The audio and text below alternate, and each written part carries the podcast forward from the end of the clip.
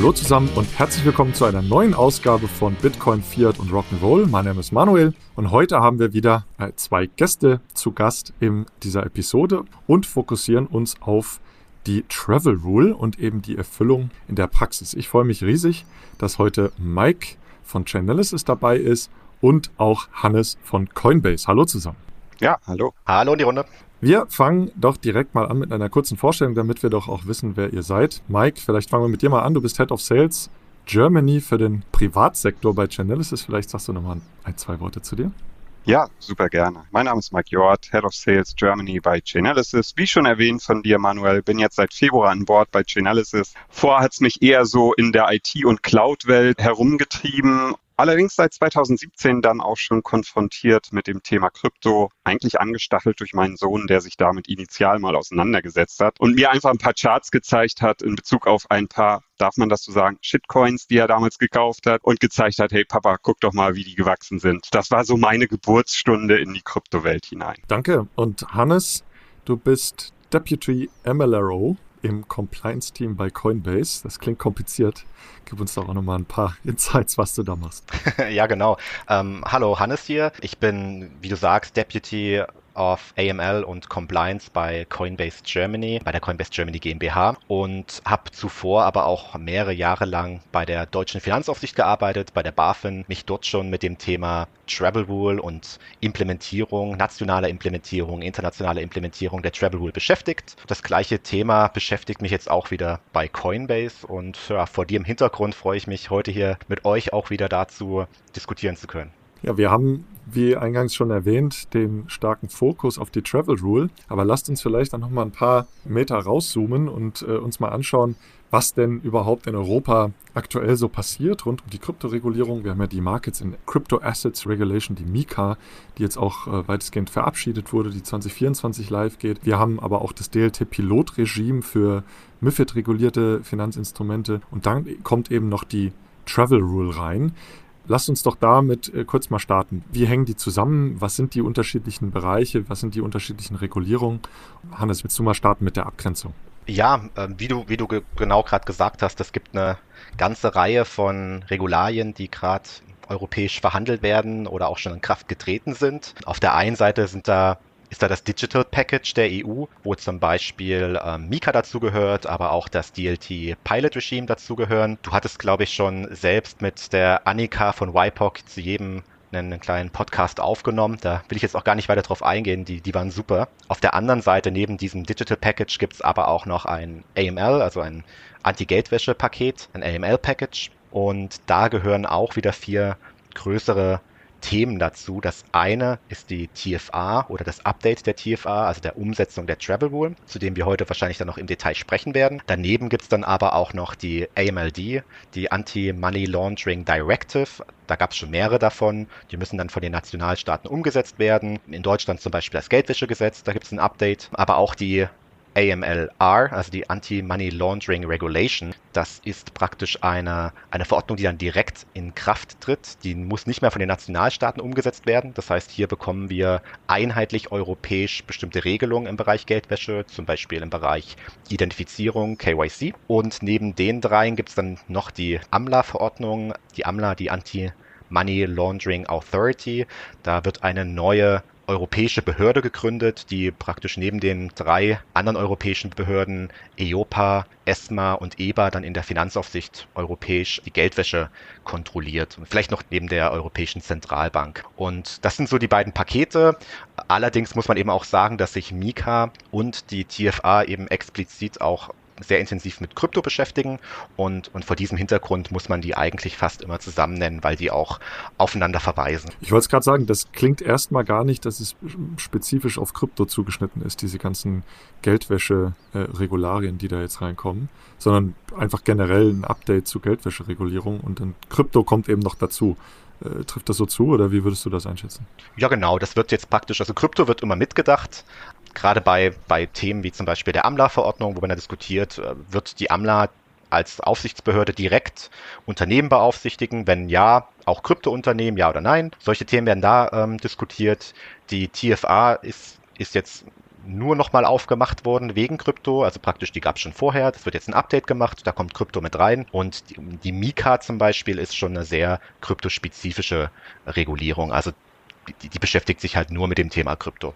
Genau, wie der Name da auch schon sagt. Und äh, genau das ist auch die Schubladen, in die ich diese beiden Regulierungen packen würde. Also Mika eher so mit dieser mit diesem aufsichtsrechtlichen Schwerpunkt, also äh, im Endeffekt zu verhindern, dass Marktmanipulationen betrieben werden. Äh, ein wichtiger Punkt von Mika ist eben auch Finanzstabilität, also alles, was so die aufsichtsrechtlichen Schwerpunkte sind. Und TFR ist eben äh, alles, was Anti-Money Laundering, äh, Terrorismusfinanzierungsbekämpfung und äh, Einhaltung von Sanktionen betrifft. Also genau das sind so diese, diese beiden Schubladen. Sie werden oftmals einheitlich genannt, weil wir nun erstmals eben EU-weit über Kryptoregulierung, als Oberbegriff würde ich das jetzt mal so sehen, sprechen und äh, diese beiden Pakete eben auch gleichzeitig Zuge des Trilogs auf der EU-Seite eben auch durchgewunken verabschiedet wurden, aber eben auch noch nicht in Kraft sind derzeit. Jetzt gibt es ja diese FATF, FATF, FATF. Wir haben uns im Vorfeld schon darüber lustig gemacht, dass es so viele unterschiedliche Arten gibt, das auszusprechen. Das heißt, es ist so eine internationale Behörde, die hier Recommendations abgibt. Wie passt die da noch da rein? Also ist das im Prinzip, kommen, kommen alle Bereiche, Hannes, die du auch gerade eben erwähnt hast, aus dieser FATF äh, oder wie, wie spielt die noch mit rein? Und Gibt es da auch schon auf deutscher Ebene irgendwas, was äh, schon implementiert wurde oder an was gearbeitet wird? Also die, die FATF ist praktisch ein internationaler Standardsetzer und, und äh, die FATF ist der internationale Standardsetzer für den Bereich Geldwäscheprävention und Verhinderung von, von Terrorismusfinanzierung. Das sind die Themen, mit der sich die FATF beschäftigt, ähm, unter dem Financial Stability Board. Dann gibt es auch andere Standardsetzer, die sich zum Beispiel mit der Marktaufsicht oder, oder der Bankenaufsicht beschäftigen. Aber die, die FATF, die ist praktisch der, der Standardsetzer für AML und ähm, Terrorismusfinanzierung. Und genau in diesen Themenbereich fällt auch die, die Travel Rule, das ist die Recommendation 15 oder 16 der, der FATF und andere AML-spezifische Regularien sind praktisch dann auch von der FATF getrieben, also ähm, auch die, die anderen Sachen, die ich vorhin genannt habe, die zum AML-Package gehören. Aber Mika zum Beispiel ist jetzt keine, keine Verordnung, die irgendwie von der FATF oktroyiert wurde. Die TFA wiederum schon. Also es ist genau diese Umsetzung. TFA, also Transfer of Fund Regulation, ist die europäische Umsetzung der Travel Rule. Und wie du gerade gesagt hast, die gibt es auch schon auf nationaler Ebene, verschiedenen Ländern, zum Beispiel in Deutschland. Das ist die Kryptowerte-Transferverordnung. Da ist man praktisch schon einen Schritt weiter. Da hat man diese Regularien, ähm, die Travel Rule schon umgesetzt auf nationaler Ebene. Und jetzt ähm, kommt eben praktisch die gleiche Umsetzung nochmal einheitlich auf europäischer Ebene. Das heißt also, die deutschen Institute müssen dann beide Regularien befolgen, also die Kryptowertetransferverordnung und auch die europäische, oder werden die harmonisiert oder wovon kann man da ausgehen? Die deutsche wird abgelöst durch die europäische. Ah, okay. Also praktisch die deutsche, äh, die deutsche Verordnung gilt bis zu dem Zeitpunkt, wo die europäische in Kraft tritt. Die deutsche Verordnung wird sich aber höchst, oder die europäische Verordnung andersrum wird sich wahrscheinlich aber nicht sehr weit von der deutschen entfernen. Also die, mhm. auch die deutsche Verordnung verweist heute schon auf die TFA im alten Stand und auf europäischer Ebene hat man praktisch das gleiche Thema angefasst, indem man nun die TFA updatet und dann wird es praktisch einen neuen Stand der TFA geben. Wichtig zu verstehen ist vielleicht auch, das Thema Travel Rule oder TFA ist so neu, wie der Hannes auch schon gesagt hat, gar nicht. Ja, das heißt also, die FATF hat schlussendlich die Recommendations schon vor Jahren auch angefangen herauszugeben für den Kryptosektor. Und davor war die FATF quasi auch schon der Standardsetzer für den Trad-Fee-Sektor, das heißt also für Traditional Finance. Ja, das ist also nichts, was da jetzt völlig neu für Krypto erfunden wurde, sondern die Basis liegt schon auch in der Fiat-Welt begründet. Aber trotzdem, es wurde jetzt nicht plump rangegangen und es wurden die Regeln einfach nur repliziert, sondern sie wurden schon im Kontext Krypto sehr stark angepasst. Das ist, glaube ich, ganz wichtig, dass man auch versteht, bei jeder Banküberweisung, die heutzutage gemacht wird, da spielt die Travel wohl auch schon eine große Rolle, gerade bei internationalen Banküberweisungen. Da wird praktisch über, über SWIFT dann, das, das System, wird neben der Zahlung, also neben dem Geldbetrag, auch noch eine Information mitgeschickt über den Zahlungsempfänger und den, der die Zahlung ausgelöst hat also tauschen praktisch die Banken auch schon Informationen aus. Das gleiche hat man jetzt praktisch auf den Kryptomarkt nur ausgeweitet mit ja, ein paar neuen Problemen, da man praktisch im Kryptomarkt anders als aus dem herkömmlichen Bankenmarkt kann sich, also gibt es zum einen die Möglichkeit, sich selber Adressen also Kontonummern möchte ich jetzt sagen, anzulegen, also praktisch selber ein, ein unhosted Wallet aufzumachen. Und, und ebenso kann man hosted Wallets, also von WASPs oder CASPs, also von, von Instituten geführte Konten, kann man eben denen nicht gleich zuordnen. Im, Im, Bankenmarkt geht das relativ einfach. Da hat man eine IBAN. An der IBAN kann man ablesen, äh, was ist das für ein Institut, in welchem Land sitzt das Institut. Dann steckt auch die Kontonummer noch drin, wo man sagen kann, ah, ganz klar zuordnenbar einen bestimmten Kunden von diesem Institut. Und das gibt es halt in der Kryptowelt so nicht. Und das äh, bringt praktisch ein paar neue Probleme mit sich, die ähm, genau in diesen Regu Regularien dann eben ausdiskutiert wurden. Also ganz nach dem Motto äh, Same Risk, Same Rules, was man ja immer hört, die Anpassung der bestehenden Regulierung auf den neuen Bereich und eben die neue Technologie, wo wir davon ausgehen, dass die Technologie auch in Zukunft genutzt werden wird für Zahlungen beispielsweise. Und somit muss natürlich auch die bestehende Regulierung angepasst werden auf diese neue Technologie. Genau, aber eben, so wie ich vorhin schon erwähnt, es wird nicht einfach irgendetwas kopiert, sondern es wird eben auch der Technologie Rechnung getragen. Ja, also im Gegensatz zur Fiat-Welt gibt es eigentlich nur eine wirklich etablierte Technologie, die hinter Kryptowährungen steht. Das ist die Blockchain.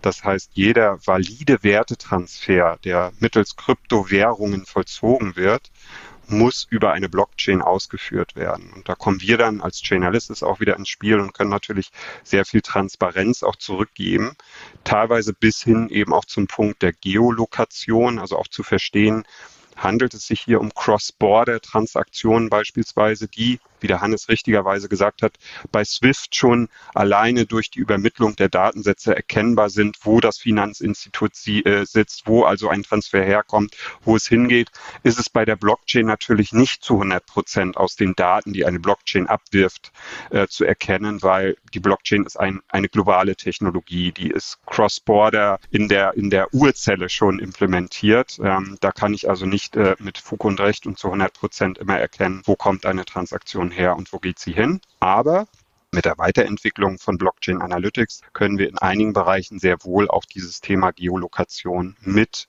reinnehmen und die Datensätze entsprechend anreichern. Aber da kommen wir vielleicht im Zuge dieser Sendung des Podcasts heute auch noch etwas spezieller drauf. Ja, bevor wir noch tiefer reinsteigen, das wird äh, sicherlich ja jetzt die, die kommenden Minuten unser Hauptfokus sein, was überhaupt die Anforderungen sind und wie man sie umsetzen kann. Vielleicht nochmal zum Schluss die Frage, ist das überhaupt schon alles durch? Ist das schon verabschiedet worden, diese, diese Gesetze auch auf europäischer Ebene? Wir haben jetzt gehört, auf deutscher ist es ähm, sehr wohl schon der Fall, dass diese FATF äh, Recommendation schon umgesetzt wurden in der Kryptowertetransferverordnung. Wie sieht es da aus? Sind wir da jetzt durch? War das auch gebunden an die Verhandlungen äh, rund um die Markets in Crypto Assets Regulierung, also die Mika-Regulierung? Und ähm, wann müssen die regulierten Institute die letztlich in dem Bereich sich emergen. Du hast ja auch schon gesagt, WASPs oder CASPs, also Virtual Asset Service Provider oder Crypto Asset Service Provider, wie man sie auch nennt, wann müssen die die Anforderungen erfüllen? Mhm. Also die Zeitachse für Mika als auch die Travel Rule oder TFA, die ist gleichlautend. Stand heute ist es so, dass beide im Frühjahr 2023 in Kraft treten sollen. Es fehlt derzeit noch an einem in allen Details ausformulierten rechtlichen Wording, so würde ich es mal nennen. Das heißt also, einige Details sind eben noch nicht ganz klar ausformuliert. Das soll bis dahin dann geschehen. Und ab dem Zeitpunkt, wenn Mika als auch TFA in Kraft treten, also voraussichtlich im Frühjahr 2023, haben alle Beteiligten, die sich quasi dieser Regulierung unterwerfen müssen, 18 Monate Zeit, eben die entsprechenden Voraussetzungen intern zu schaffen. So ist der derzeitige Zeitstrahl. Und vielleicht ergänzend noch dazu, also bevor wir vielleicht die Hörer so ein bisschen im, im Detail verlieren. Vielleicht nochmal ganz kurz der, die, die Vogelperspektive. Warum braucht man diese Verordnung überhaupt? Oder, oder was hat es damit auf sich? Warum will die FATF überhaupt, dass das gemacht wird? Und warum wird das auf den Nationalstaaten umgesetzt, in den, in den Nationalstaaten? Ähm, Hintergrund ist, also von der Travel Rule, Hintergrund ist, dass man möchte, dass Transaktionsketten nachverfolgt werden können. Und, und das möchte man, weil man so Terrorismusfinanzierung unterbinden kann oder nachverfolgen kann, genauso wie Geldwäsche.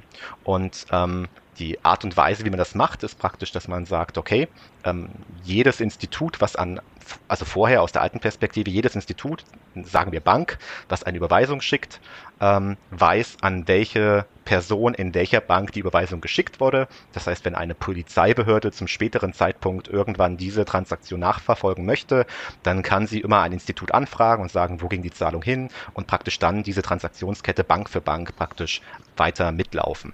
Genau das gleiche soll es jetzt für Krypto geben, in dem Bereich Hosted Hosted. Das ist der eine Bereich, also praktisch zwischen einem Institut mhm. und einem Institut für die jeweiligen Kunden.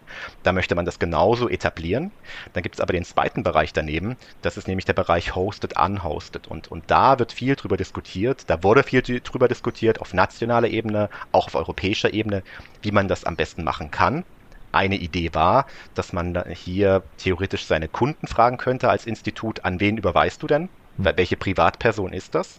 Äh, wo wohnt die Privatperson gegebenenfalls? Das hat man zum Teil aber wieder verworfen, weil das relativ einfach zu umgehen ist und auch nicht wirklich viel äh, Effektivität bringt bei der Geldwäschebekämpfung. In der deutschen Regulierung hat man sich dann zum Beispiel darauf geeinigt, dass man sagt, andere risikomindernde Maßnahmen, wie zum Beispiel, das hat Mike gerade schon angesprochen, Blockchain-Analysetechnik. Also mit der neuen Technologie Krypto kam eben auch Blockchain-Analysetechnik als neues Tool.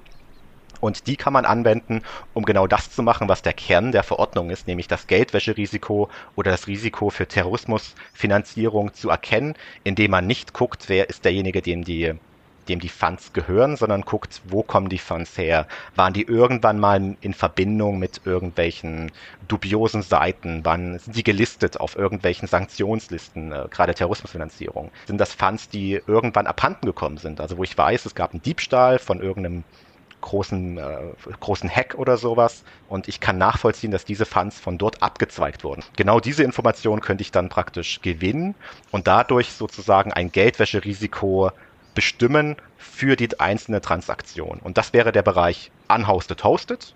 Und dann gibt es noch den dritten Bereich theoretisch, das ist der Bereich Unhosted Unhosted, Peer-to-Peer. -Peer. Und ich glaube, da, da, wollte, da wollte Mike nochmal reingrätschen, hat er vorhin schon gemeint. Hat er gemeint, genau. Äh, ich glaube, das ist so ein bisschen auch definitiv einer der Streitpunkte gewesen. Äh, allerdings, da kann man sich äh, wirklich ausgiebig drüber streiten, weil wo kein Intermediär, habe ich niemanden, den ich groß regulieren oder belangen kann. Das heißt also, wenn ich wirklich selber als Privatperson beispielsweise eine, eine Wallet habe, die das ist so ein typisches unhosted Wallet-Szenario und dem Manuel jetzt ein Bitcoin überweise, der das selber eben auch auf einer privaten unhosted Wallet dann liegen hat, dann ist kein Intermediär dazwischen. Wie will ich dann regulieren? Ich kann eine Blockchain nicht beeinflussen, ich kann eine Blockchain nicht anhalten. Das heißt also sehr schwierig zu regulieren, das Ganze. Und da denke ich mal, sollte man auch dem Kontext des ursprünglichen, beispielsweise Bitcoin White Papers auch mal Rechnung tragen. Ja, das ist ja eigentlich auch der Sinn dieser Kryptowährungen, zu sagen, ich möchte keinen Intermediär zwischengeschaltet haben. Ich möchte, ja. dass äh, in gewisser Weise Anonymität, Pseudonymität äh, gewahrt bleibt. Ähm, oder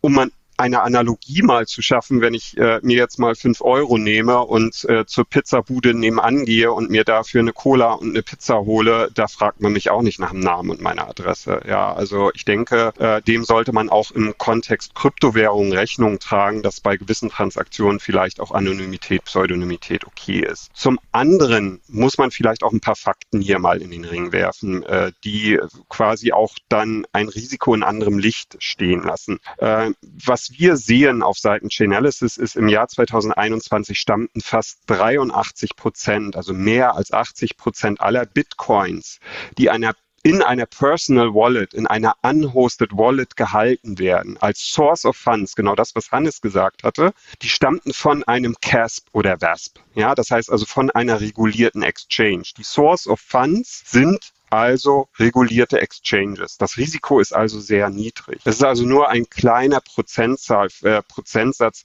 von 17 Prozent, die nicht von VESPs stammen, die aus anderen Quellen stammen. Und das, was wir da sehen, lediglich zwei Prozent, sind dann wiederum illegalen Aktivitäten zuzuordnen. So kann man das Ganze relativieren und so kann man vielleicht auch dem ein oder anderen Finanzinstitut so ein bisschen Angst vor der Travel Rule nehmen, weil Blockchain Analytics versetzt mich als VASP oder CASP ja zunächst erstmal in die Lage, bevor ich ein Withdrawal, eine Transaktion überhaupt zulasse, sehe ich ja bereits das Risiko der involvierten Adresse. Das heißt also der Sendeadresse, weil die gehört mir ja. Ich bin ja der Wesp, der diese Transaktion auslöst. Also muss ich ja, habe ja Kenntnis von meiner eigenen Adresse und kann entscheiden, okay, die Source of Funds, die in dieser meinen, äh, äh meiner Adresse liegen, sind einer illegalen Aktivität zuzuordnen, dann würde ich dieses Withdrawal, was mein Kunde auslöst, ja bereits stoppen. Ja, weil ich würde äh, diese Transaktion gar nicht zulassen. Ich müsste diese Transaktion also gar nicht im Zuge einer Travel Rule mit noch weiteren Daten anreichern, sondern kann bereits eben auf Basis der Faktenlage entscheiden, dass das Withdrawal an diesem Punkt gestoppt wird. Und auch da nochmal ein ganz kleiner Punkt auch einzuwerfen. Da wurde auch geflissentlich diskutiert über entsprechende Thresholds. Ab wann soll eine Travel Rule greifen? Und da hat man sich jetzt im Endeffekt auch im Zuge der EU, des EU-Trilogs auf eine 0, 0 Euro Hürde geeinigt oder 0 Euro äh, Schwelle. Bedeutet also jedwede Transaktion, die im Endeffekt außerhalb von Peer-to-Peer -Peer vonstatten geht, ist Travel Rule pflichtig, also müssen die entsprechenden Informationen auch beigefügt werden. Im Gegensatz dazu gibt es andere Legislationen, wie zum Beispiel USA, wo wir eine 3000 Dollar, äh, 3000 Dollar Hürde sehen. Die haben wir in Deutschland beziehungsweise dann in der EU nicht, sondern da hat man sich eben auf 0 Euro geeinigt, um eben keine Hintertürchen offen zu lassen in Bezug auf kriminelle Aktivität. Hi, hier nochmal Jonas. Wir würden euch an dieser Stelle gerne auf die CryptX-Konferenz aufmerksam machen. Die CryptX wird von Payment und Banking organisiert und findet am 18. November 2022 statt. Steht ganz im Zeichen von Web 3.0 und auch der Blockchain. Es geht also um Themen rund um die Zukunft des Internets, der Finanzwelt, auch der Geldanlage. Und es werden ja sehr wichtige Köpfe der Branche vor Ort sein, sowohl aus dem klassischen Finanzbereich als auch aus der Kryptobranche. Es werden auch Leute da sein, die in dem Podcast schon zu Gast waren, wie zum Beispiel Roman Rehe Reha oder natürlich auch unsere Co-Hosts Manuel und Alex. Dementsprechend sollte das für euch interessant sein. Schaut euch das gerne mal an. Tickets und mehr Informationen findet ihr auf www.cryptx.de. Jetzt sind wir schon ganz schön tief reingerutscht. Ich finde es äh, super spannend. Aber lasst uns vielleicht nochmal zurückkommen zu den Anforderungen der Travel Rule. Also was sind äh, überhaupt die Datenpunkte, die letztlich mitgeliefert werden müssen? Wir haben jetzt auch schon darüber gesprochen, über Adressdaten, die mitgesendet werden oder Klarnamen. Wie ist das zu vergleichen, vielleicht auch mit den bestehenden Prozessen, ist das eigentlich genau gleich. Das heißt also, müssen all die Daten, die beispielsweise in der internationalen Zahlung heutzutage durchgeführt werden, müssen diese Daten mitgeliefert werden. Welche sind das und wie können die überhaupt erfüllt werden? Das fände ich nochmal äh, spannend, wenn wir da nochmal kurz reingehen. Also grundsätzlich sind das ähm, die, die gleichen Daten, die auch angefordert werden oder, oder deren Übertragung auch gefordert ist bei ganz normalen Überweisungen, internationalen Banküberweisungen. Das heißt, da geht es um Klarnamen, da geht es um Adresse, Geburtsdatum, Geburtsort, solche Daten von dem, von dem ähm, Auslöser der Zahlung und Klarnamen von dem Zahlungsempfänger. Die werden praktisch verpackt und in einem Paket über Swift mitgeschickt. Das gleiche soll es praktisch bei Host-to-Hosted-Transaktionen auch für Kryptozahlungen geben. Für den Bereich Unhosted Hosted eben genau nicht. Zumindest in der deutschen Variante. Über die europäische können wir gleich nochmal sprechen. Höchstwahrscheinlich aber auch nicht. Aber es geht um, um diese personenbezogenen Daten, um praktisch zu wissen, wer ist der Auslöser der Zahlung und, und wer ist der Empfänger der Zahlung. Und dieses Paket wird mit der Transaktion mitgeschickt.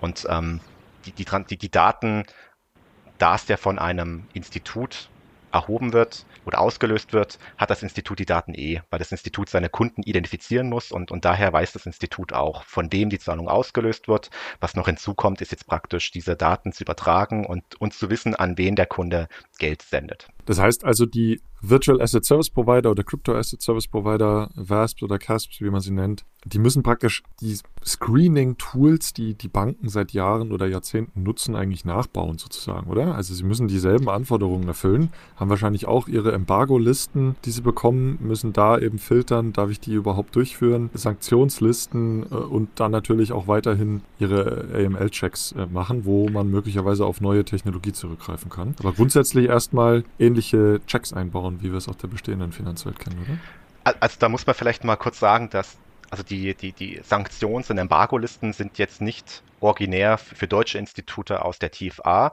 beziehungsweise aus der Kryptowerte-Transferverordnung entnommen. Oder anders gesagt, wenn man das mal aufdröselt. Ähm, das erste, was ich erheben muss von Kunden in Deutschland oder auch in Europa, sind KYC-Daten. In Deutschland haben wir den Vorteil, würde ich sagen, dass alle Institute, alle Kryptoinstitute, alle Institute, die Kryptodienstleistungen anbieten, das sind bereits Finanzdienstleister.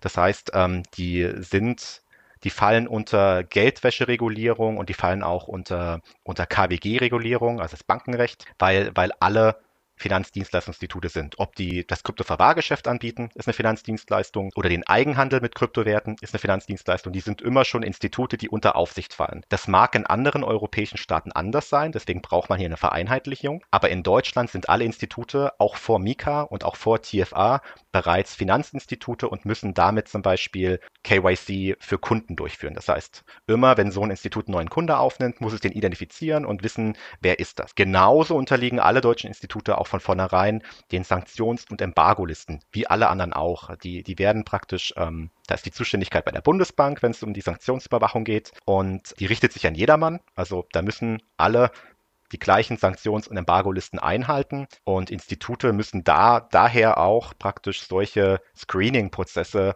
vorhalten, um, um zu sehen, ob irgendwelche ihrer Kunden auf solchen Sanktions- oder Embargo-Listen auftauchen. Das ist, wieder gesagt, für die deutschen Institute ändert sich hier eigentlich so gut wie gar nichts. Das Einzige, was sich für die deutschen Institute ändert durch die TFA äh, oder, oder auch durch die Kryptowerte-Transferverordnung, ist, dass sie diese Information, die sie jetzt nun erhoben haben, bei Transfers mit anderen Virtual Asset Service Providern, dass sie die jetzt übertragen müssen. Die Information hatten sie vorher schon, aber jetzt müssen sie praktisch Klarname, Geburtsdatum, Adresse von der Person von der sie die Daten schon haben, auch an, die andere, an, an das andere Institut übergeben. Beide Institute speichern dann diese Daten. Das ist praktisch das, das Neue. Und, und gleichzeitig auch neu ist, dass man für den Bereich Unhosted Hosted jetzt ein anderes neues Tool einsetzen muss. Das nennt sich halt Blockchain-Analysetechnik und da kann Mike viel mehr zu sagen als ich. Aber dieses neue Tool ist praktisch ähm, dafür da, wieder dort das Geldwäscherisiko abzufrühstücken. Das wäre jetzt meine Follow-up-Frage. Mike, ihr inkludiert ja vor allem eben die Analytics der Blockchain. Das heißt, ihr könnt da ja auch äh, gut erkennen, woher die Transaktionen kommen, äh, welcher Sektor oder welchen äh, ja, Kundenklassifizierung man die Transaktion letztlich zuordnen kann. Enthaltet oder enthält euer, eure Dienstleistung und die Daten, die ihr dann den Kunden gebt, auch solche Sanktions- ähm, und Embargo-Listen? Oder sagt ihr eher, naja, das muss man separat noch einfügen in den Prozess und wir bieten praktisch nur die On-Chain Analytics und nicht die Off-Chain Analytics?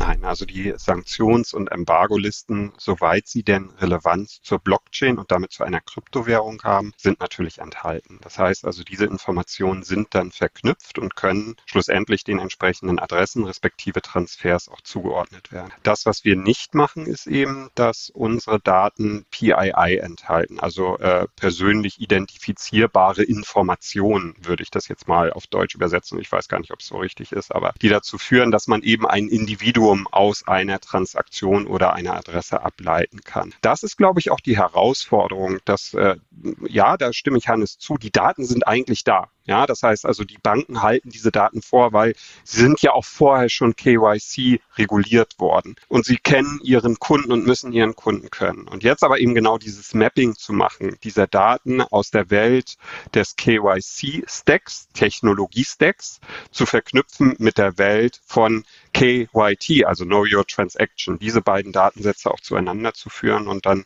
in der nächsten Stufe eben an die beteiligten Intermediäre oder Services oder Exchanges eben zu übermitteln. Und, und zur Erfüllung der Travel Rule, was sind das dann für zusätzliche Informationen, die ihr liefert, wenn es um Blockchain Analytics geht? Also was kann man sich da vorstellen, die relevant sind für die Erfüllung der Regulatorik?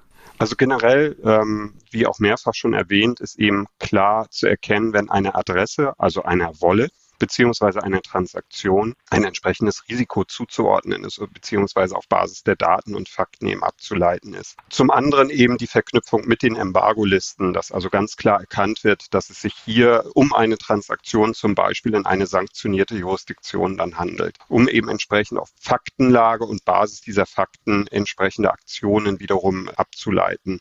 Ein anderer Punkt ist natürlich eben, äh, dass, wie ich vorhin auch schon erwähnt habe, dass bevor ich eben anfange, überhaupt eine Transaktion durchzuführen, auf Basis von Blockchain-Daten schon mal erkennen kann, ob ein Risiko involviert ist, wie groß dieses Risiko ist, ob ich weitere Aktionen daraus ableiten muss, bevor es überhaupt zu einer Transaktion kommt. Also das ist eben nicht nur Blockchain-Analyse zu verstehen, es kommt irgendwas irgendwo her und es geht irgendwas irgendwo hin, sondern das, was der Hannes vorhin auch schon gemacht, äh, gesagt hat, ist, dass wir als Chainalysis ja immer quasi die Source of Funds, also da, wo im Endeffekt der, der originäre Ausgangspunkt einer Kryptowährung ist, äh, wo kommt es denn eigentlich her und wie groß ist das Risiko dieses Source of Funds, wie groß ist das Risiko dort einzuschätzen. Ein wichtiger Punkt dabei, glaube ich, ist auch noch wiederum zu verstehen, wie viel passiert denn jetzt eigentlich wirklich an Transaktionen auf einer Blockchain. Und äh, da ist der Fakt, den ich in unserer letzten Episode Manuel schon mal erwähnt habe, glaube ich auch ein wichtiger, nämlich dass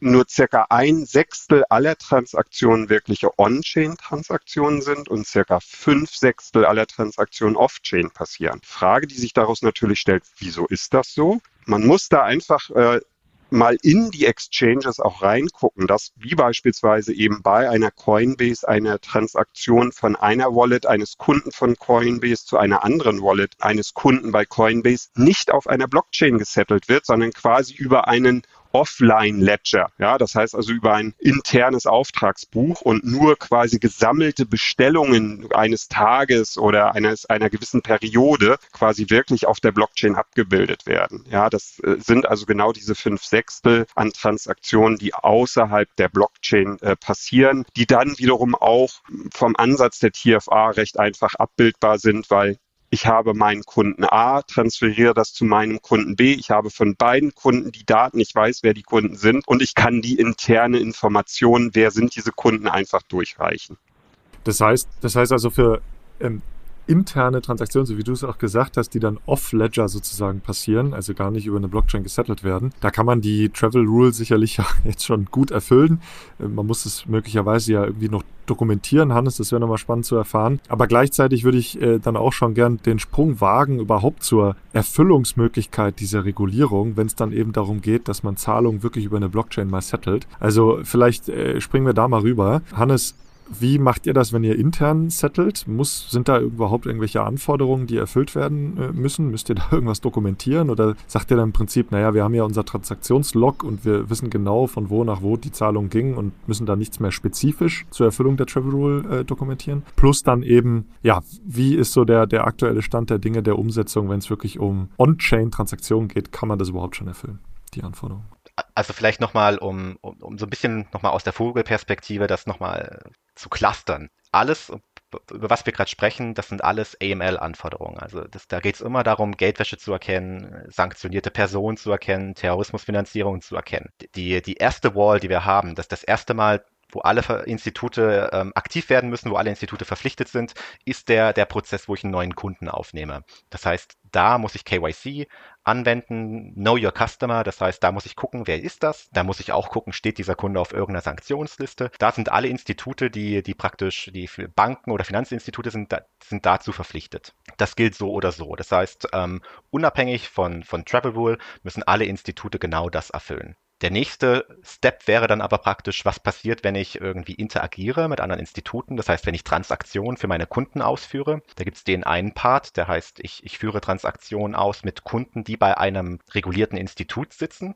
Genau dann gelten die alten Regeln, also genau wie bei den Banken auch. Ich übertrage praktisch an die andere Bank einen, Datensatz mit dem Geld mit. Ähm, dafür braucht man ein neues System, ähnlich Swift, da können wir gleich zu reden. Da gibt es zum Beispiel ein System Trust, wo auch Coinbase mitarbeitet. Das gilt natürlich genauso auch für diese Transaktion innerhalb eines Instituts. Ähnlich wie wenn jemand Kunde einer großen deutschen Bank ist und praktisch ähm, dort einem, einem anderen Kunden dieser großen deutschen Bank eine Überweisung schickt, dann kann die Bank das ja auch intern praktisch setteln. Dann braucht sie keiner anderen Bank irgendwelche Informationen geben und hat von vornherein zu beiden Kunden schon alle Informationen da und speichert praktisch nur noch die Information ab, dass die eine Transaktion ähm, getätigt haben, diese beiden Kunden, in welcher Höhe und, und, und, und behält diese Daten. Genauso läuft das dann auch in dem Kryptosektor ab oder soll das in dem Kryptosektor ablaufen. Und dann gibt's noch den, den letzten Teil praktisch. Das sind die Transaktionen, die außerhalb eines regulierten Instituts mit einem regulierten Institut abgewickelt werden. Unhosted, hosted oder andersrum diese Transaktion. Und genau dort, um das Geldwäscherisiko wieder zu erfassen, kommt halt Blockchain-Analysetechnik, wie zum Beispiel von Chainalysis zum Einsatz, die sich darauf spezialisieren zu sagen, wie kann ich dieses Geldwäscherisiko, das Embargo-Risiko etc., wie kann ich das fassen und möglichst viele Informationen dazu bereitstellen. Bei dem zweiten Punkt, was ich vorhin gesagt habe, die Transaktion von einem Institut zu einem anderen Institut, tut. Das macht im alten Bankensektor SWIFT. Das ist ein System, auf was sich alle Marktteilnehmer geeinigt haben. Und, und das ist das, das System, mit dem man praktisch Datensätze neben der Transaktion mitschicken kann. Und ein ähnliches Tool muss jetzt auch aufgebaut werden für den Kryptosektor. Und da können wir gerne nochmal über, Trust sprechen, ein Tool, ähm, an dem Coinbase mitarbeitet. Das heißt also, man ist noch am Bauen von Lösungen, ob, um überhaupt die Regulierung erfüllen zu können, wenn ich das richtig verstehe. Ne? Also es braucht halt so diesen, diesen Messaging-Layer, der ja letztlich SWIFT auch äh, darstellt im, im, traditionellen Finanzwesen, wo also die ganzen Daten von A nach B mitgesendet werden. Diese Messaging-Layer, das, das muss noch gebaut werden, wenn ich äh, es richtig verstehe. Die die gibt's schon, aber die mhm. müssen weiter aufgebaut werden. Was fehlt, ist der internationale Standard. Also praktisch, dass, dass alle Marktteilnehmer gesagt haben, das nehmen wir, genau diesen ein.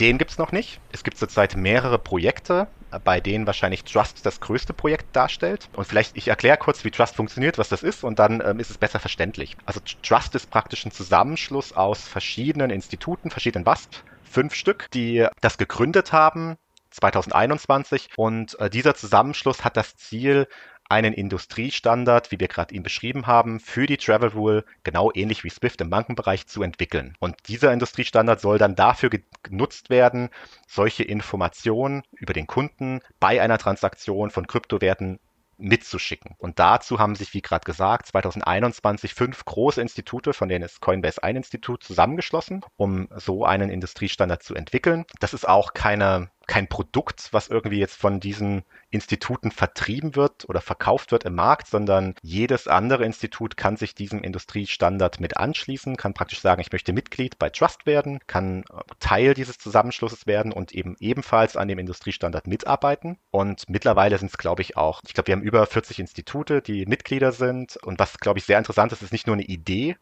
sondern das ist auch schon live. Wir haben Trust Live in äh, den USA, in Kanada und in Singapur und in genau diesen Ländern wickeln Institute und Teil dieser 40 Institute wickeln praktisch in diesen Ländern ihre Transaktionen über Trust ab und tauschen auch über Trust Informationen aus. Und das, das funktioniert in der Art und Weise, dass ähm, die Institute, die praktisch bei dem bei diesem Projekt, bei diesem Zusammenschluss mitmachen, dass diese Institute die Empfangsadressen, die sie haben, in einer gehashten Art und Weise auf, auf einen Board einstellen und Institute, die ebenfalls Mitglied sind, praktisch dieses Board anpinkeln und, und dort sehen, wer hinter einer bestimmten Adresse steht. Und dann können die Institute zu diesem anderen Institut eine, ein Peer-to-Peer-Netzwerk, eine Peer-to-Peer-Verbindung aufbauen und über diese Peer-to-Peer-Verbindung Daten austauschen, die sie austauschen müssen. Also zum Beispiel Klarnamen, Adresse von ihren Kunden.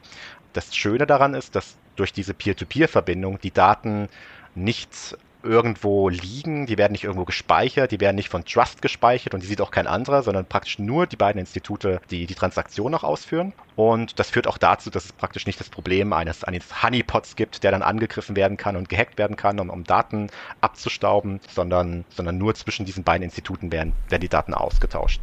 Und wie gerade gesagt, das ist kein Projekt, wo was, was angeboten wird zum, als Produkt, wo ähm, man das einkaufen kann und praktisch dann diesen Service bekommt, sondern man kann Teil der Lösung werden und alle Kosten, das ist relativ demokratisch und alle Kosten, die in dem ganzen Projekt anfallen, werden dann äh, zu gleichen Teilen auf die Institute verteilt. Jeder hat Mitspracherecht und ähm, umso mehr Institute praktisch an der Lösung teilnehmen, umso einfacher wird es dann eben mit anderen Instituten auch zu interagieren. Das klingt ja ziemlich nach Swift.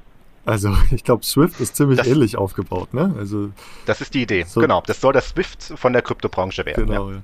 Da hätte ich direkt zwei Rückfragen. Und zwar Swift äh, und aber auch insgesamt der der Zahlungsverkehr im traditionellen Finanzwesen, der unterläuft ja gerade einen ziemlich starken Umbau, wenn es um die Message-Standards geht. Also man hat ja immer MT-Nachrichten versendet äh, mit einem alten, unstrukturierten Format, wo einfach, man kann sich vielleicht vorstellen, in ein Textfeld alle Informationen reingekommen sind. Das äh, ist natürlich nicht ganz effizient, insbesondere wenn es darum geht, dann das äh, maschinell auszulesen. Ja, und jetzt kommt eben die Umstellung auf ISO 222, also ISO 20022, wo es eben strukturierte Datenfelder letztlich gibt, wo die ganzen Daten wie eben Adressen und äh, so weiter eingefügt werden, die dann natürlich viel besser ähm, ausgelesen werden können. Geht es bei Trust letztlich auch um so einen Datenstandard oder geht es mehr um die technologische Lösung, wie dann die Daten letztlich übertragen werden? Also so wirklich ein Messaging-Protokoll, ist das überhaupt äh, Blockchain-basiert dann oder ist das, äh, eine, ist das eine E-Mail oder wie werden da die Daten versandt? Genau, das, das, das ist ähm, nicht Blockchain-basiert, also das läuft neben der Blockchain, sonst hätte man genau das Problem, dass ja bestimmte Daten vielleicht auf der Blockchain dann wieder rausgelesen werden können. Genau das möchte man ja nicht. Man möchte, dass praktisch nur die beiden Institute, die miteinander eine Transaktion haben, dass die miteinander agieren und auch die Daten nirgendwo anders auftauchen oder gespeichert werden. Deswegen außerhalb von der Blockchain daneben. Es ist aber ein, also es ist nicht nur ein, ein Protokoll, was hier entwickelt wird, sondern es ist ein, äh, ja, ich würde eher sagen, ein, ja, der Zusammenschluss trifft es, glaube ich, ganz gut. Also jedes Institut, was mitmachen möchte, das kann einen Antrag stellen, das durchläuft dann einen bestimmten Due Diligence-Prozess. Da guckt man zum Beispiel, wie sind die KYC-Vorschriften in dem Institut, ähm, wie sind wie sind die Datenschutzvorschriften äh, in dem Institut gehandhabt. Ähm, und wenn man diesen Prozess, diesen KYC-Prozess, diesen Due Diligence-Prozess übersteht, dann kann man bei Trust mitmachen und dann gibt es ganz klare Regeln, wie genau Transaktionen abgewickelt werden müssen. Ist aber nicht so, dass Trust sagt, man kann nicht an anderen Systemen teilweise auch noch daran teilnehmen. Es ist jetzt nicht einschränkend, sondern gibt einem nur die Möglichkeit, mit den Instituten, die auch dabei sind, praktisch Transaktionen, also Peer-to-Peer Verbindungen aufzumachen. Und der Kern dieses Produkts ist eigentlich diese, diese Datenbank von von gehashten Adressen, dass man erkennen kann, wer steht hinter welcher Adresse als Institut, aber jetzt nicht als Privatperson. Das heißt, wir haben ähm, viel gehört, wie Trust aussieht. Was genau fehlt noch? Oder besser gesagt, wie können da andere Teilnehmer von profitieren? Äh, von diesem Trust-Netzwerk und wie sind da die nächsten Schritte, Hannes? Genau, das ist eine super Frage. Ähm, das, das Netzwerk lebt halt davon, dass sich, dass viele mitmachen. Und ähm, zum einen sinken die Kosten für, für jeden, der dabei ist, umso mehr Teilnehmer das Netzwerk hat. Zum anderen, da die Netzwerkteilnehmer eben praktisch nur untereinander agieren können zurzeit, ist es wichtig, dass relativ viele Institute dabei sind. Wir haben schon einen relativ großen Stamm äh, an, an großen Instituten, also gerade aus dem Kryptobereich. Die größten, die meisten der größten Börsen sind zum Beispiel bei Trust Mitglied. Gerade im europäischen und im deutschen Markt fehlen uns aber noch ein paar größere Mitglieder. Da sind wir mit vielen im Gespräch, aber da sind wir darauf angewiesen, dass praktisch ähm, in, in den nächsten Monaten einige auch noch dazu stoßen, so dass wir wirklich eine, eine, hohe Marktabdeckung haben und dann eben auch ein Großteil der Transaktionen, die in diesem Netzwerk zwischen Instituten gemacht werden. Also nochmal, es gilt hier nur für den Bereich Hosted, Hosted, dass diese Transaktionen dann eben ordentlich auch Travel-konform abgewickelt werden können. Perfekt, und ich glaube, das ist eine perfekte Überleitung nochmal zu den Blockchain Analytics, weil was wir jetzt im Prinzip besprochen haben, sind Hosted-to-Hosted-Transaktionen, wo eigentlich alle Informationen mitgeliefert werden, die durch den KYC-Prozess äh, erhoben werden. Und das gleicht ja eigentlich so dem Prozess, wie wir ihn aus dem traditionellen Finanzsektor kennen, gespickt eben mit äh, zusätzlichen äh, Listen wie, wie Sanktionen oder Embargos. Aber es gibt ja dann eben noch den Hosted to Unhosted oder Unhosted to Hosted Bereich. Äh, da wäre meine allererste Frage, wie kann man da überhaupt KYCen? Ja, also welche Möglichkeiten gibt es da? Weil auch hier muss ja sicherlich ein KYC erstmal vorgelagert stattfinden, äh, wenn man dann diese Transaktion als WASP oder CASP letztlich akzeptieren will. Und welche ja, Analytics-Daten sind mhm. da dann relevant, wenn es dann nicht um den vollständigen Datensatz geht, der äh, bei Hosted-to-Hosted-Transaktionen äh, mitgeliefert wird. Also erstmal nochmal einen Schritt zurück, was die ähm, Auslegung der Regulierung in dem Fall hosted zu unhosted betrifft, weil wir haben bisher immer darüber gesprochen, wir reden über einen 0-Euro-Schwellwert und da war man dann doch nicht sich so einig, sondern hat dann eben entschieden, okay, wenn wir jetzt von hosted zu unhosted die Travel Rule implementieren, dann machen wir, setzen wir da doch einen Schwellwert. Ja, da reden wir derzeit über einen Schwellwert von 1000 Euro. Das heißt also alle Transaktionen, die oberhalb von 1000 Euro in einem Hosted-to-Unhosted-Szenario abgebildet werden, sind dann Travel Rule pflichtig. So, was bedeutet das jetzt konkret? Warum greift dort Trust nicht? Also das System, was jetzt der Hannes gerade vorgestellt hat. Genau deswegen, welche Informationen soll ich denn einer Unhosted Wallet übermitteln? Ja, das ist eine Private Wallet. So, das ist äh, aus datenschutzrechtlichen Gründen sehr bedenklich. Also müssen, müssen andere Mechanismen in diesem Falle greifen und das sind eben die Mechanismen von Blockchain Analytics. Und da etablieren wir halt solche Szenarien wie ein sogenanntes Address Screening. Bevor also eine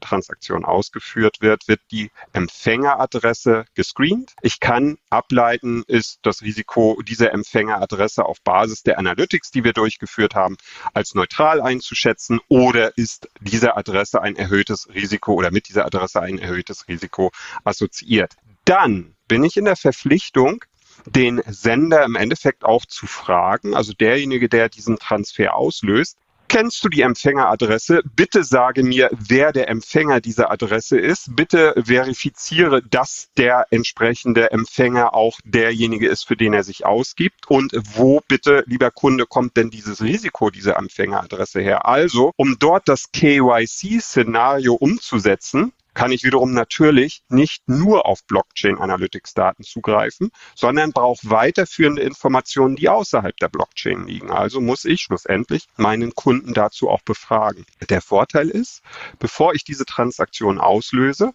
da greifen dann wieder klassische Blockchain-Technologiemechanismen. Bevor ich die Transaktion auslöse, kann ich all diese Fragen stellen. Dieses Withdrawal wird einfach so lange nicht ausgeführt, bis nicht valide erkannt wird, wem gehört diese Adresse und warum ist zu dieser Adresse, also der Empfängeradresse, ein Risiko assoziiert.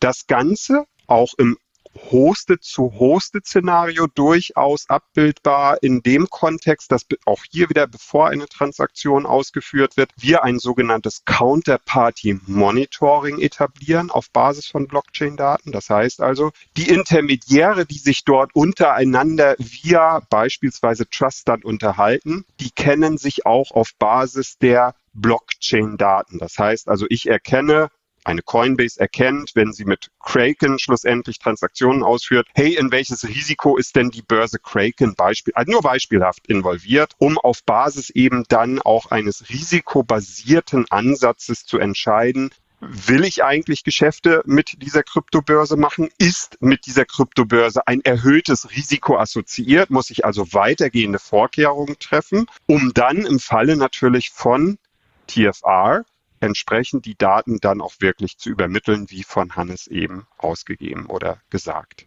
Das klingt äh, ziemlich spannend. Das bedeutet ja aber, also insbesondere relevant wird es eigentlich bei den Zahlungen von äh, unhosted zu hosted.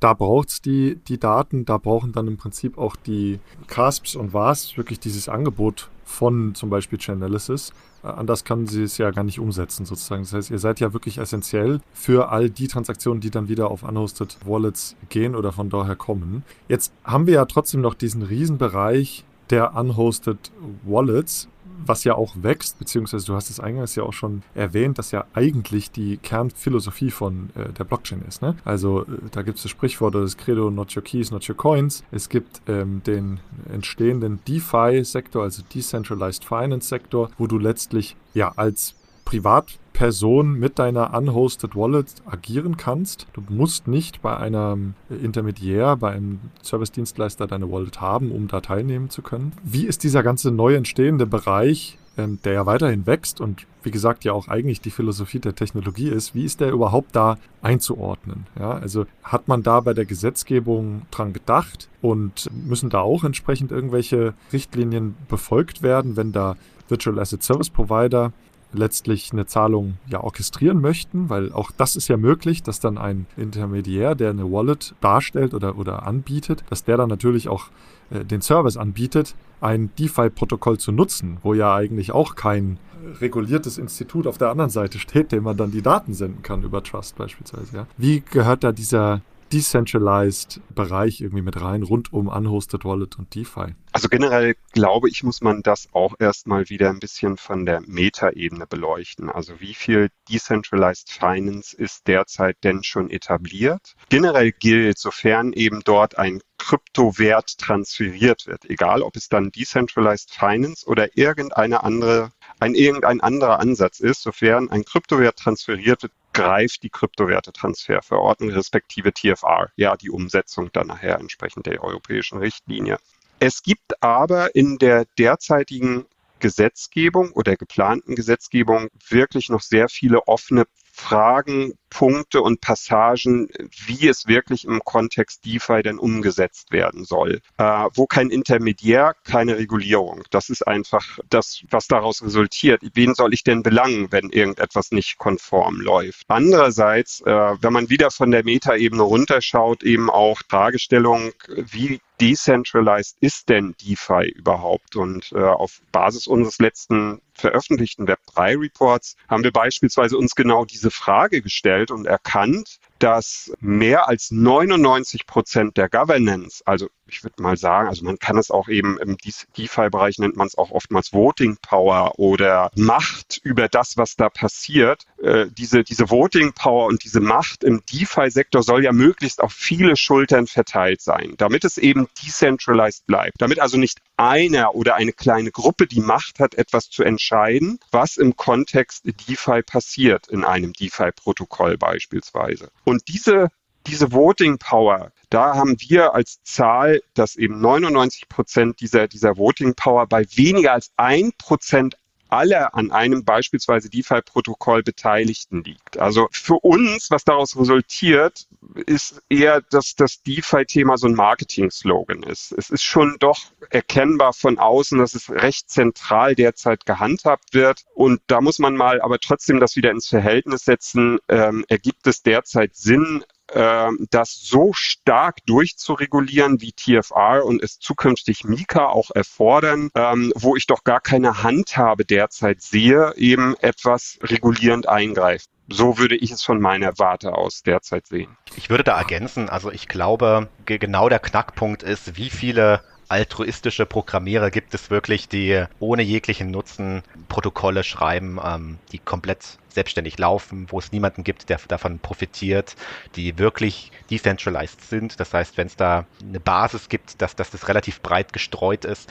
solange das sich auf wenige konzentriert, dann hat man hier wieder diese wenigen, die höchstwahrscheinlich dann auch als Finanzinstitute anzusehen wären und äh, unter Regulierung fallen würden und in dem Fall dann eben auch solche Regulatorik wie die TFA einhalten müssten. Das wird aber nur die Zukunft zeigen, also wie stark das dann auch verfolgt wird, wie, wie stark dann auch ähm, unerlaubte, unerlaubtes Betreiben von Finanzdienstleistungen verfolgt werden wird von den einzelnen Ländern.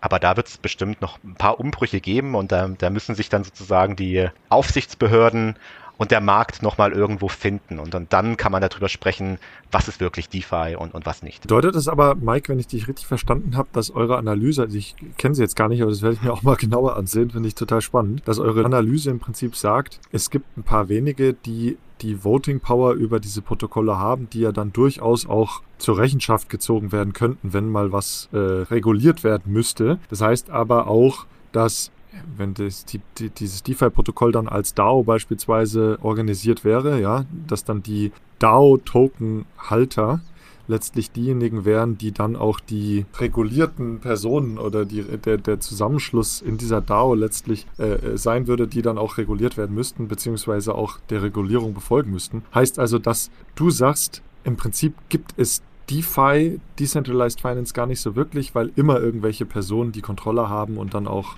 entsprechend äh, die Regulierung befolgen müssen. Ja, also immer wenige Personen, die die meiste Voting Power halten in so einem DeFi-Ansatz. Das ist die, unsere Erkenntnis, weil genau diese Frage von uns gestellt wurde. Im Detail ist das in dem letzten Web3-Report, wie erwähnt, ähm, mal aufgeführt worden. Ja, es ist viel hätte, würde, könnte noch da drin. Ja, das heißt, auch das Thema Regulierung ist da nicht schlüssig ausformuliert, beziehungsweise ähm, greift dieses Thema gar nicht in der Tiefe auf. Ähm, da bleibt also noch mal abzuwarten, was die Zukunft bringt, wie der Hannes das auch schon gesagt hat. Da wir können auf Basis von Blockchain Analytics sehr wohl auch durch Smart Contracts hindurch tracen. Wir sehen, was da passiert. Ähm, da wird es sicherlich auch Produktentwicklungen in diese Richtung geben, die schlussendlich erkennen lassen, ist das alles im Rahmen der dessen, was ich auch als Regulator oder Supervisory Authority mir vorstelle, was also nicht marktbedrohend ist, wo ich also nicht regulierend eingreifen muss oder muss ich dann irgendetwas an Regulierung in die Hand nehmen beziehungsweise durch die entsprechenden Jurisdiktionen bringen,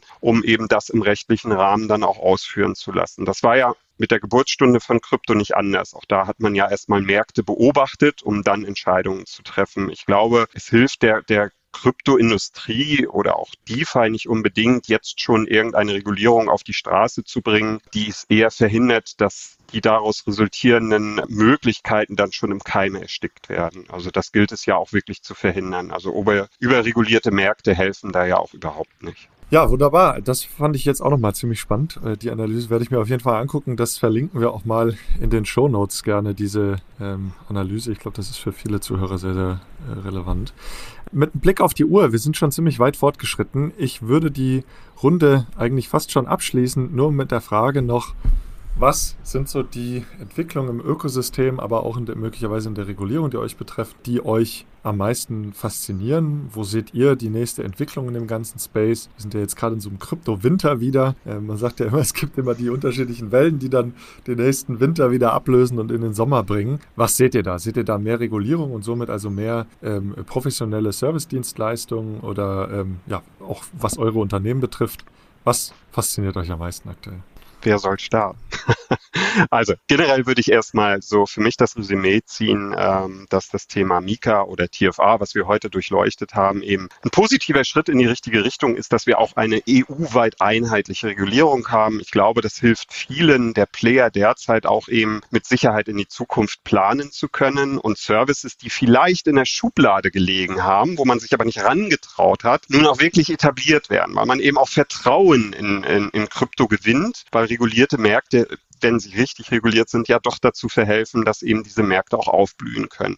Mich persönlich, wenn du mich danach wirklich fragst, meine persönliche Meinung ist, dass wir mit den Krypto Währungen, also das, was quasi als erster wirklicher relevanter Use Case auf einer Blockchain abgebildet wird, gerade noch erstmal in den Startlöchern stehen. Also da wird sich sehr, sehr viel noch tun und ich äh, würde da einfach auch mal so diesen Satz äh, zitieren, der überall zitiert wird, wenn es um das Thema Kryptowinter geht. Äh, wir sind gekommen, um zu bleiben. Also Krypto ist gekommen, um zu bleiben. Ich glaube, das können wir nicht mehr wegdiskutieren. Das kann niemand wegdiskutieren. Selbst wenn man es sehr kritisch sieht und sagt, das ist doch nur eine weitere spe äh, spekulative Assetklasse. Da gibt es genügend andere Beispiele, die ebenso spekulativ sind, wo ich aber sage, Krypto hat durchaus auch seine Daseinsberechtigung, gerade wenn man so in dritte Welt schaut, äh, wo sich Leute eben keine Bankaccounts oder ähnliches leisten können. Ich glaube ganz persönlich, weil wir es nur ganz kurz angerissen haben, dass das Thema DeFi da noch nicht, da kratzen wir noch nicht mal an der Oberfläche. Da stecken so viele neue Use Cases und das nicht nur für den Finanzsektor drin. Klar, wir begrenzen und beschränken uns gerade mit der Sichtweise auf die äh, Finanzindustrie, aber selbst außerhalb der Finanzindustrie stecken da sehr, sehr viele Möglichkeiten drin. Also nicht nur was Blockchain-Technologie betrifft, sondern eben auch was Use Cases im Kontext Automotive betrifft, im Kontext Insurance betrifft, die dann finanznahe Dienstleistungen eben an ihre originären Produkte bundeln oder wo sich schlussendlich eben auch ähm, Cluster bilden aus den verschiedensten Companies, aus traditionellen Banken, aus DeFi, ähm, aus Fintechs, aus äh, anderen Verticals, um eben schlüssige Services abzubilden, die wir heute gar nicht so kennen. Also ich glaube, das Spielfeld ist fast unbegrenzt. Ja, also genauso, wenn man äh, so in Richtung Metaverse schaut, äh, was da alles möglich sein soll, so glaube ich, sind wir im Kontext DeFi und sich daraus ergebenden Möglichkeiten oder Web 3 und sich daraus ergebenden Möglichkeiten noch gar nicht in der Lage, das äh, schlussendlich wirklich zu erfassen, was da möglich sein wird. Ja, dann, dann äh, auch nochmal aus meiner Sicht die gleiche Frage. Also der Kryptowinter, der wird immer, immer sehr negativ gesehen. Ich, ich glaube, für den Kryptomarkt ist der vielleicht gar nicht so negativ. Also zum einen hat ja zur Folge, dass sich alle mal wieder darauf konzentrieren, zu bauen und ähm, nicht zu skalieren. Also in, in diesen Hypes, da wird relativ viel Energie reingesteckt, die Produkte, die man schon hat, die Ideen, die man schon hat, einfach zu skalieren und an mehr Kunden heranzubringen vielleicht oder die auf den Markt zu werfen genau das passiert im Kryptowinter halt nicht. Dann wird mal wieder geguckt, okay, wo, wo können wir Sachen verbessern? Welche coolen Ideen gibt es eigentlich? Und man hat die Möglichkeit, vielleicht aus dem Kryptowinter wieder mit neuen Ideen herauszukommen. Und genauso beseitigt der Kryptowinter, glaube ich, auch schlechte Ideen relativ rigoros. Also so ein Abschwung vom Markt, der, der kostet dann ähm, ja vielleicht äh, Geld in, in dem Sinne, dass der, dass immer geschrieben wird, Kryptomarkt verliert Milliarden. Aber das sind dann meistens auch Projekte, die vielleicht nicht, nicht gut waren und die es vielleicht auch so gar nicht geben sollte. Da bereinigt sich der Markt selbst, was glaube ich für den Kryptomarkt an sich auch ganz, ganz hilfreich ist, ganz gesund ist. Von daher sehe ich den Kryptowinter nicht immer nur negativ. Natürlich hoffe ich, dass er irgendwann endet, aber, aber ähm, ich glaube, da kann man auch seine Vorteile draus ziehen.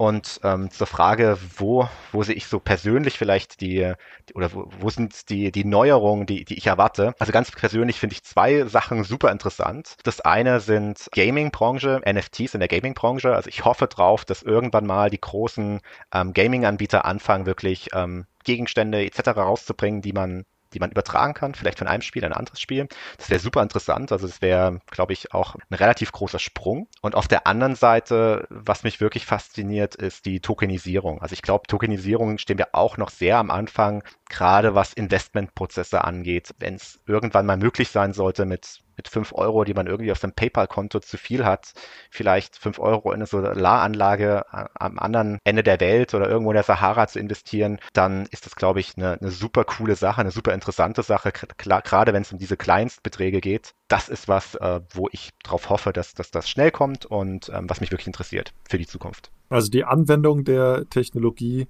in den unterschiedlichen Bereichen, Tokenisierung, äh, Non-Fungible Tokens, Fungible Tokens äh, und Mike bei dir aber auch wirklich noch Krypto an sich auch, wo du auch noch viel Zukunft siehst. Finde ich ja, Manuel, total spannend. Dich? Ja, Jetzt. für mich, also ich sehe auch vor allem in der Tokenisierung äh, ziemlich viele Möglichkeiten noch. Also ich glaube, da sind wir wirklich erst am Anfang.